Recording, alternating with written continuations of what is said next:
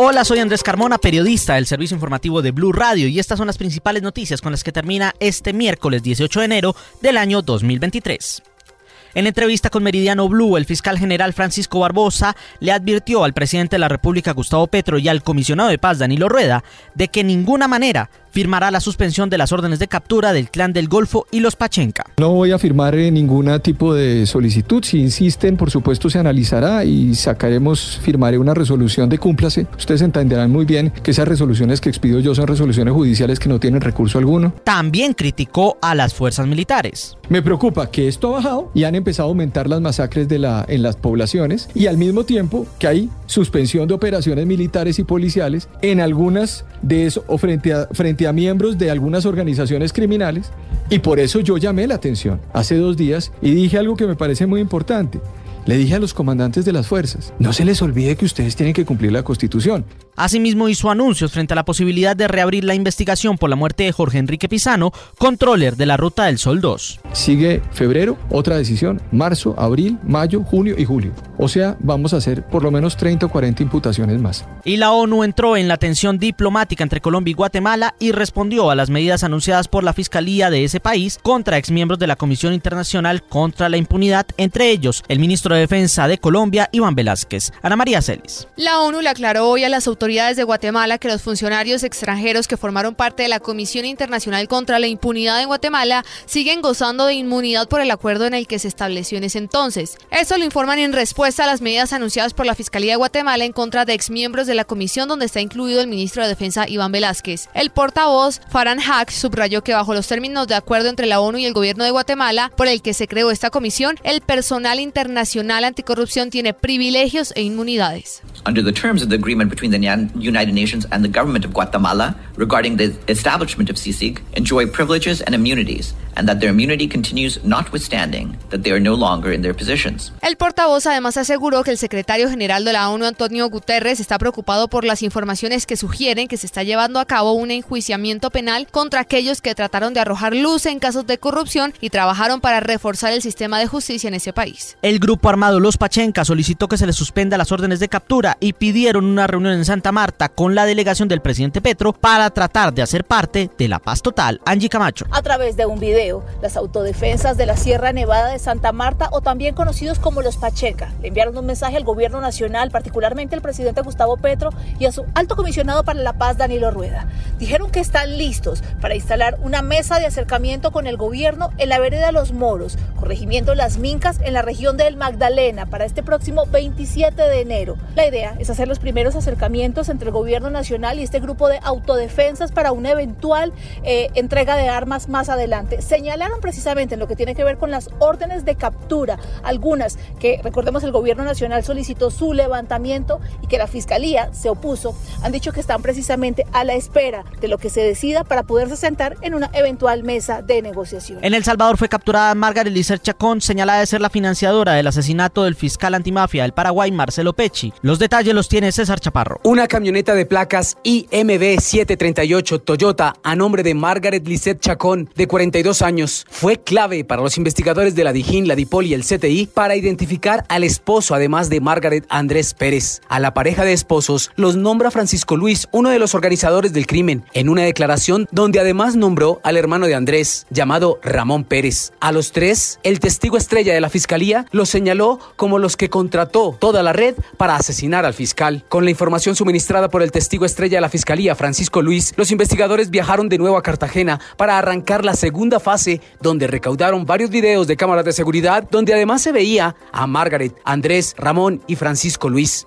Siguieron los rastros de la camioneta y descubrieron además que luego del crimen la pareja se escondió en Bogotá por unos días, luego viajaron al exterior. 15 días después regresaron a Colombia Margaret permaneció al lado de su esposo Andrés un par de días más y luego viajó a El Salvador, donde vivía con un hijo. Para los investigadores, Margaret Lisette fue la persona que habría recibido personalmente en un hotel de Centroamérica los casi 2 mil millones de pesos del narcotraficante y empresario que habría ordenado el crimen del fiscal Pechi en una isla cercana a Cartagena. Con ese dinero, Margaret habría llegado a Colombia junto con su esposo días antes del crimen a pagar la nómina del escuadrón reclutado por su cuñado Ramón para ejecutar el asesinato Ante esas sospechas y valiosas pruebas recaudadas durante casi seis meses por agentes de la Dijín, la DIPOL y el CTI, las autoridades colombianas pidieron a la Interpol emitir una circular azul para ubicarla en El Salvador, donde acaba de ser detenida. César Chaparro Pinzón, Blue Radio. Y ya fueron liberados los 30 militares que por más de tres días fueron retenidos por campesinos en el sur del Meta. Daniel Beltrán, ¿cómo se encuentran los militares? En óptimas condiciones físicas y de salud fueron liberados los 30 militares de la Fuerza de Tarea Conjunta Omega que estaban retenidos por los campesinos en el sur del Meta. A esta hora una comisión de la Defensoría del Pueblo acompaña el proceso. Entre tanto, Blue Radio pudo conocer que los militares se mantendrán en la zona cumpliendo con los patrullajes y labores constitucionales, respetando por supuesto el cese al fuego pactado por el gobierno nacional. La Contraloría General de la República le puso la lupa a los procesos de la contratación adelantados por el canal Telemedellín en los años 2019 a 2022 por presuntas irregularidades en el manejo de los recursos públicos. Julián Vázquez. Son 3.588 los procesos de contratación que una comisión delegada para el sector de las tecnologías de la información y las comunicaciones de la Contraloría General de la República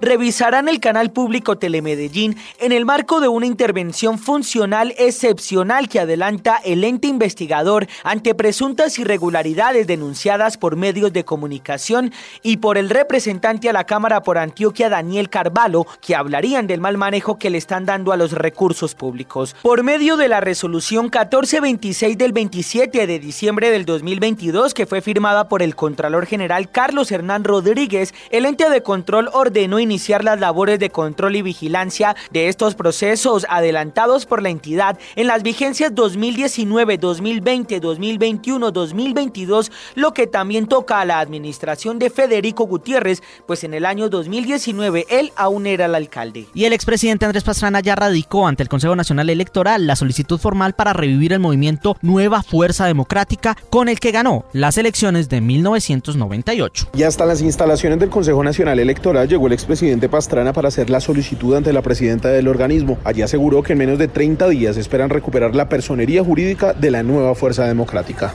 Yo creo que lo importante es lo que estamos promoviendo y lo que siempre promovió la nueva fuerza, que es un movimiento amplio, es un movimiento nuevo, convocamos a otros sectores, va a ser un movimiento que espero que los jóvenes se lo tomen, que sean ellos los que lideren este movimiento y básicamente estamos defendiendo los principios, los valores que hoy está el país pendiente. Estamos hablando de la defensa de la propiedad privada, estamos hablando de la defensa del medio ambiente. Cabe recordar que si le entregan la personería jurídica se pone en marcha la estrategia del expresidente Pastrana de consolidar una nueva opción de derecha. Y mucha atención a esta historia porque la Corte Constitucional resolvió el tema sobre la llamada porno venganza y el reenviar fotos íntimas por WhatsApp. Los detalles, Rocío Franco. ¿Es usted de los que ha tenido la tentación de mandar y publicar una foto que usted le haya encontrado a su pareja comprometido con otra persona en un escenario íntimo? Pues bien, la Corte Constitucional estudió un caso como estos y señaló y advirtió que por enojo o por rabia no puede enviarse este tipo de fotos y publicación de imágenes íntimas a un tercero.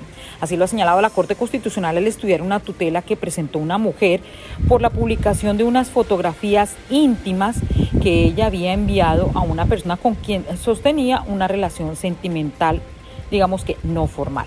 La pareja de este último, que sí sostenía una relación eh, constante, encontró las fotografías y decidió reenviarlas a su WhatsApp. Incluso las publicó en el lugar de trabajo de la otra persona. La Corte ha recordado que aquí priman los derechos fundamentales a la intimidad, a la propia imagen, ya que se vulnera con la apropiación indebida de estas fotografías, que son datos sensibles.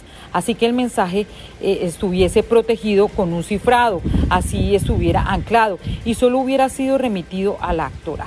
Hay que señalar que con este caso la Corte Constitucional envía el mensaje, pero en la práctica señala que ya no puede hacer nada porque se trataban mensajes de WhatsApp. Y la fiscalía acusó formalmente al cantante de música popular Freddy Urbano como presunto responsable de la muerte en accidente de tránsito en Bogotá. Los detalles, Julián Peña. El cantante de música popular John Freddy Urbano fue acusado como posible responsable de la muerte de una persona durante un accidente de tránsito ocurrido en la madrugada del 9 de julio del 2022 en la localidad de Puente Aranda. El material de prueba presentado por la fiscalía da cuenta que la víctima viajaba en un taxi que chocó aparatosamente contra el vehículo del artista quien conducía en estado de embriaguez grado 3, según el dictamen de medicina legal y por encima de los límites de velocidad. Un fiscal de la seccional Bogotá acusó al cantante urbano por el delito de homicidio culposo agravado, mientras que al taxista por homicidio culposo. El juez penal de conocimiento de Bogotá a cargo del caso fijó el inicio de las audiencias preparatorias de este juicio para el próximo 10 de abril. Y un trágico accidente en las vías del Cesar dejó tres personas muertas y otras tres heridas,